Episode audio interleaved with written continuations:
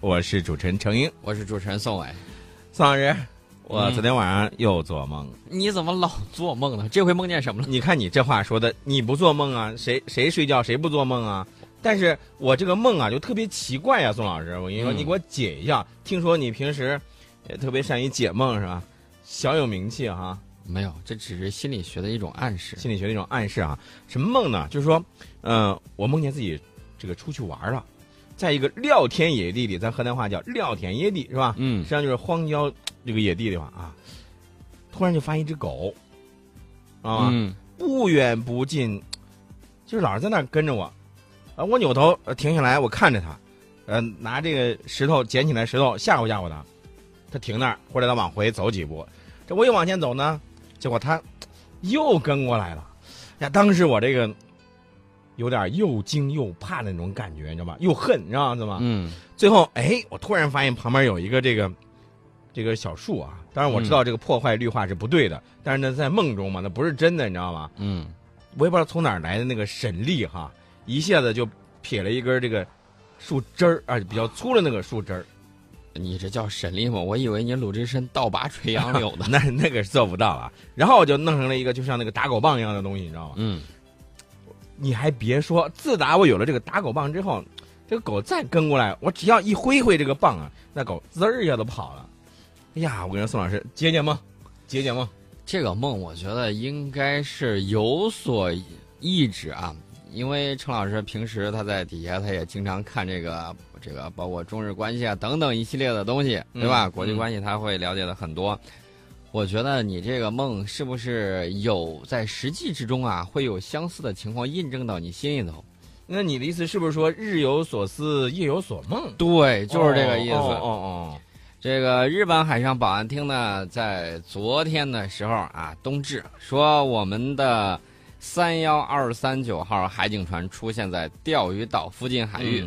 这个日本海上保安厅本来想凑近了去看一看，然后呢，想趁机碰个瓷儿什么之类的。嗯，离近了，拿望远镜一看，哎呦，倒吸了一口凉气。怎么着呢？他看见这个船上搭载了四门机关炮。嗯啊，这个船上搭载了四门机关炮啊，这个这个是打狗利器啊，绝对的。嗯，宿舍的，宿舍的啊。这个日本的媒体就在那儿惊呼说：“啊，他装机关炮了！他装机关炮了，好吓人呢！”这个日本海上保安厅十一管区，就是那霸这个管区啊，他就说，这个首次在中国钓鱼岛海域发现该型舰艇，这也是首次发现中国进入钓鱼岛海域的公务船搭载武器。嗯。哎，宋老师，你说到了咱们的这个海警船，我们都知道，咱们这个海警船呢，就是保卫我们的海洋的权益的，对吧？嗯。呃，那你说到的这个，他看到的这个咱们的海警船，应该是原来的哪哪个这个咱们的型号？呃，这个原来我们有很多退役的导弹护卫舰啊啊，你说这退役了之后，民用效果还是很好的，是吧？啊，这个原型呢是我们中国海军零五三 H 二 G 型的。导弹型护卫舰啊，北约给它起了个名字叫江卫一型。嗯，啊，就是这个东西。嗯，呃，除了我们的三幺二三九号舰之外呢，还有海警的二幺零二、海警二三零七以及海警二三零八。嗯，在昨天下午的时候都出现了在这个钓鱼岛南小岛这个海域。啊，日本海上保安巡逻厅还装的可可像那么回事啊，然后就在那喊话，这结果我们理都不理他。嗯。其实我估计啊，大家可能在网上会看到一个照片啊，嗯，就是日本的这个军机啊，曾经拍过我们的海上的这个钻井平台，嗯，然后有一个石油工人特别幽默，啊，他这个这个坐九十度啊，这个撅着屁股，然后在那屁股上放了一张这个一张打印好的纸，中间是一个红色的圆心嗯嗯嗯，哎，这个也挺有意思的，是吧？是吧？对，嗯。其实呢，我觉得他既然能够看见，我估计咱们的那个船员可能啊，也就走到船头，嗯，冲着这个机关炮指一指啊，你明白什么意思就行了。嗯，没错。呃，说到了咱们的这个海警船，其实我倒是觉得咱们的这个海警船啊，再多一点，是吧？嗯。然后呢，咱们的这个海警船呢，装备的这个嗯打狗利器啊，啊，再强一些，呃，其实我觉得吧，这个武器装备啊，可以这个多装一些，防止有些人狗急跳墙。嗯，你看，我们原来这个零五三 H 二 G 型的这个导弹护卫舰呢，它原来是一九九零年的时候六月份在沪东造船厂建造的。嗯，一九九二年的七月加入现役。这个船呢，在二零一五年退役之后呢，就交给了海警部门。舰上原有一座这个。双联装的一百毫米的主炮啊，其实我觉得这个应该留着啊，弄大家伙。还有一座六连装的这个舰空导弹发射器，以及两座三连装的反舰导弹啊，这些主要武器都被拆了。哎，其实我觉得完全，哎呀，可以伪装一下嘛。就我个人意见啊，个人意见对。还请呢，嗯，这个。他肯定是要进行海上执法的。既然执法呢，万一碰见海盗怎么办？对呀，海盗如果有重武器怎么办？对呀，所以我觉得还是，哎，要不配点这个反舰反舰导弹箱式的啊，往上一装，然后呢一发销魂。